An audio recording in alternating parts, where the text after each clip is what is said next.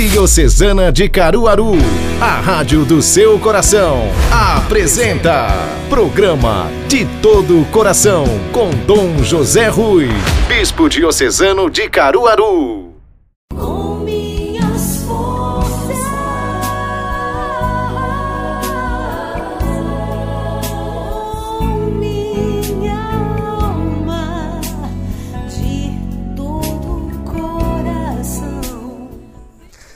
Meu querido irmão, mais uma oportunidade feliz de estar com você na sua casa, no seu rádio, desfrutando deste canal de comunicação para que a palavra de Deus seja viva, seja eficaz e seja frutuosa em nossa vida.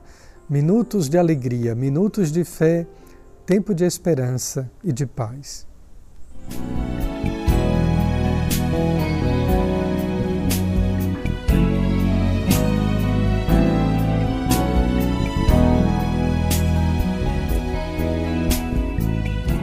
Proclamação do Evangelho de Jesus Cristo segundo Mateus.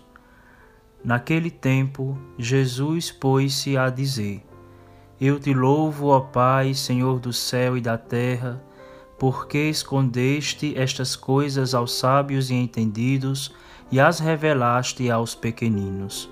Sim, Pai, porque assim foi do teu agrado.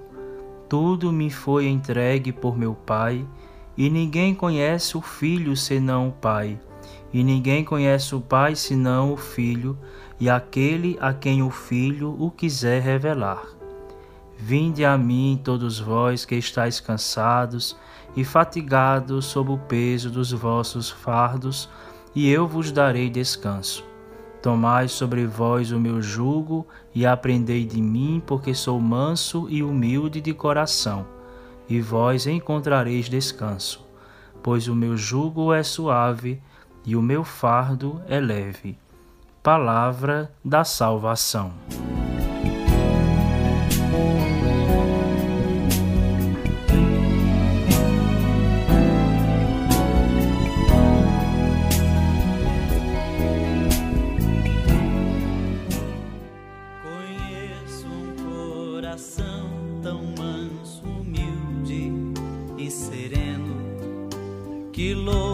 Ao Pai por revelar seu nome aos pequenos, que tem o dom de amar e sabe perdoar, e deu a vida para nos salvar.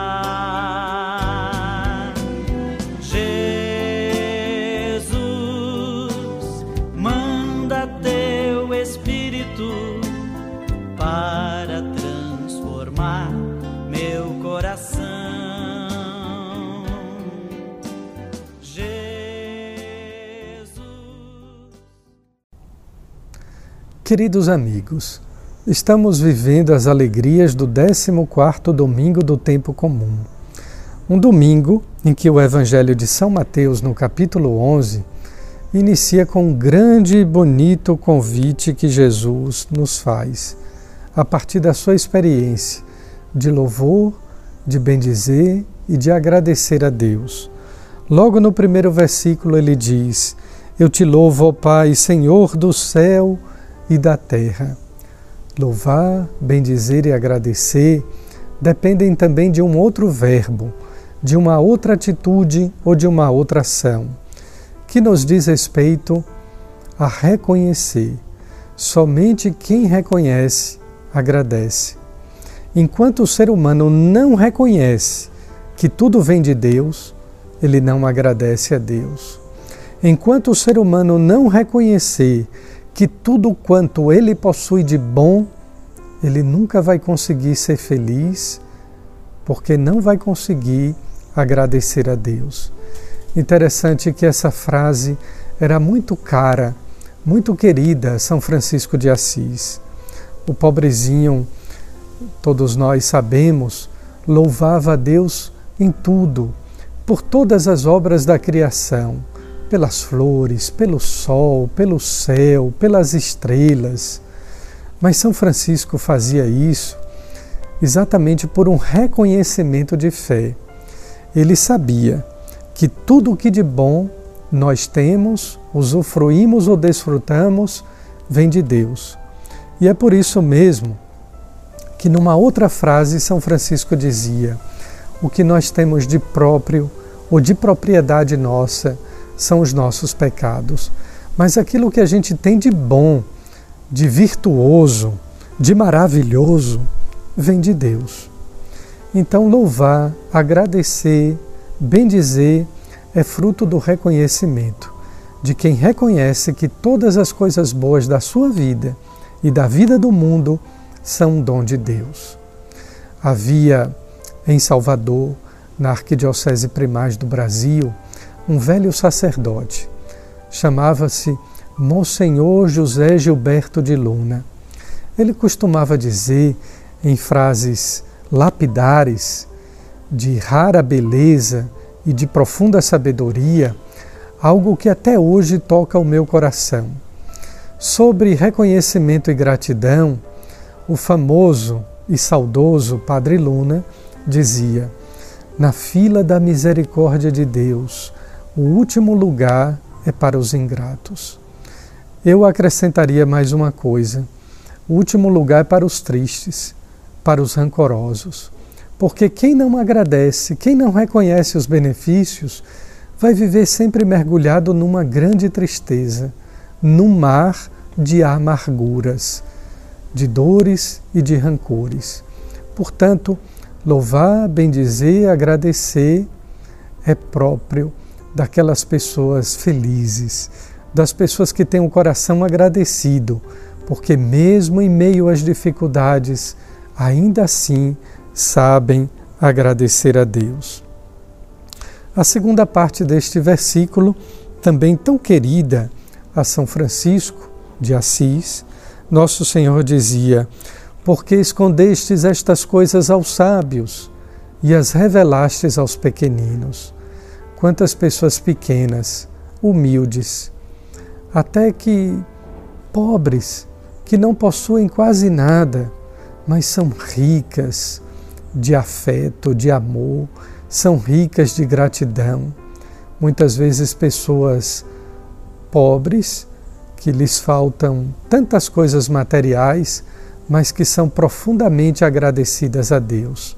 Contraditoriamente, outras vezes, acontecem na vida de pessoas que têm tudo, que têm todo o conforto, toda a comodidade, mas são tristes porque não sabem ou não aprenderam a agradecer, a reconhecer as maravilhas que Deus faz na sua vida. Deus nos concede tantas coisas boas. É preciso aprender a reconhecer e dar valor, para que deste modo, nessa escola, nós sejamos gratos e tenhamos sempre o primeiro lugar na fila das pessoas felizes que vão até Deus para louvar e para bendizer. O Papo de Cruz é com a amiga Lunara Aires. Não perca!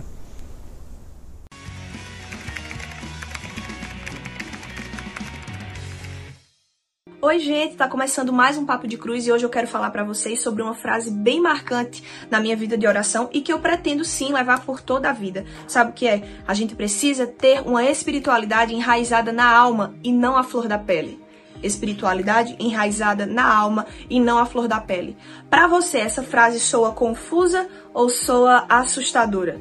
Porque para mim, quando eu senti essa frase no meu coração, eu tomei um susto, porque essa é a realidade da nossa juventude. Essa é a realidade de uma juventude que está, como a palavra diz, como folhas ao vento para o vento que, que vier, para o lado que vier, a gente tá indo, tá sendo levado. Por quê?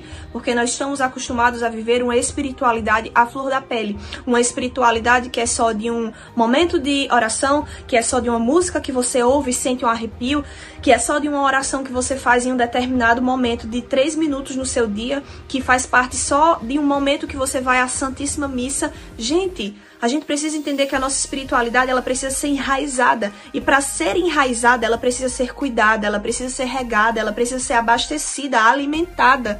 Sabe? Um exemplo que eu quero trazer para vocês sobre essa questão da espiritualidade enraizada tá em um dos capítulos que eu mais amo, em um dos livros que eu mais amo na Bíblia, que tá em Atos dos Apóstolos, no capítulo 2, quando depois da vinda do Espírito Santo sobre Maria e sobre os apóstolos, Pedro sai para rebater, para falar, para esclarecer as pessoas que estavam do lado de fora, comentando que eles estavam embriagados com vinho doce. Sabe por que eu quero falar que isso é exemplo de uma espiritualidade enraizada? Porque uma espiritualidade enraizada, ela não serve apenas para mim, ela não serve apenas para me salvar, para me gerar uma santidade, para é, me transformar, não a espiritualidade enraizada, ela transborda. A espiritualidade enraizada me ensina que eu preciso externar aquilo que é vontade de Deus também para a vida dos meus irmãos.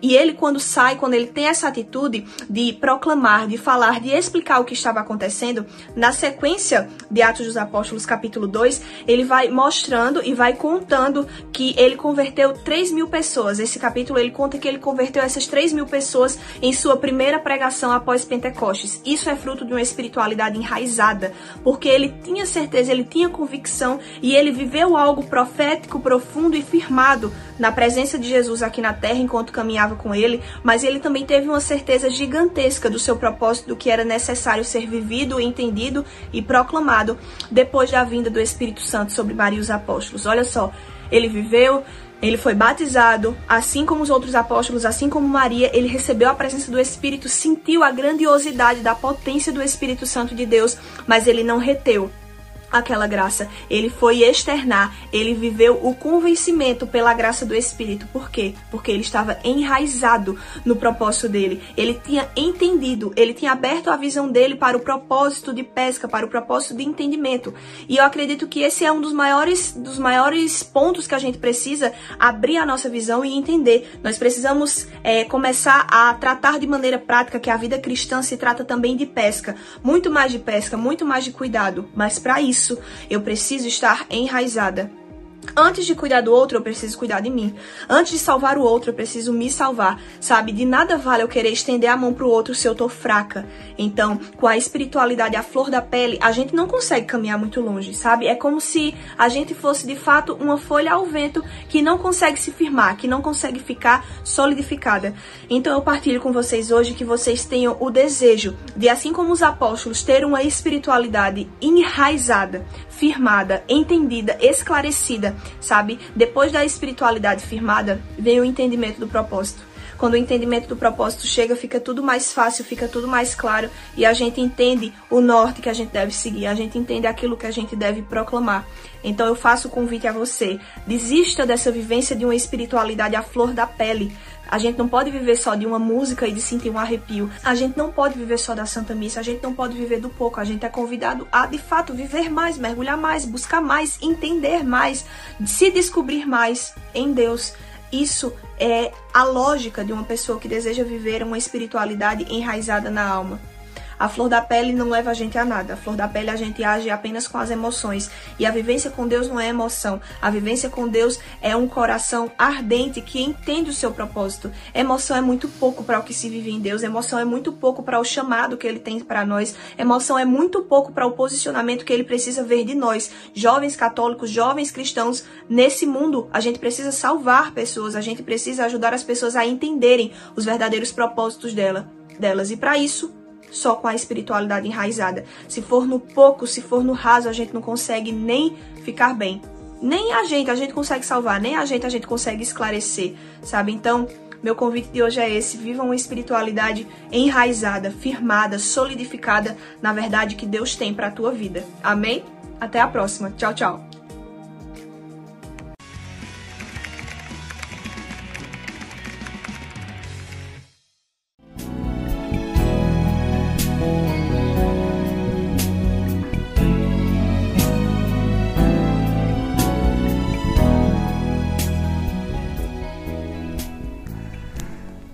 Na escola da gratidão, nós somos sempre aprendizes, somos sempre alunos, porque a cada momento nós devemos reconhecer algo bom que Deus nos concede para louvá-lo e para bendizê-lo. Nesse momento, agradeça, não apenas peça, mas reconheça e agradeça a Deus todos os dons que Ele lhe concedeu. e que Ele mesmo abençoe a sua vida. Em nome do Pai, do Filho e do Espírito Santo. Amém.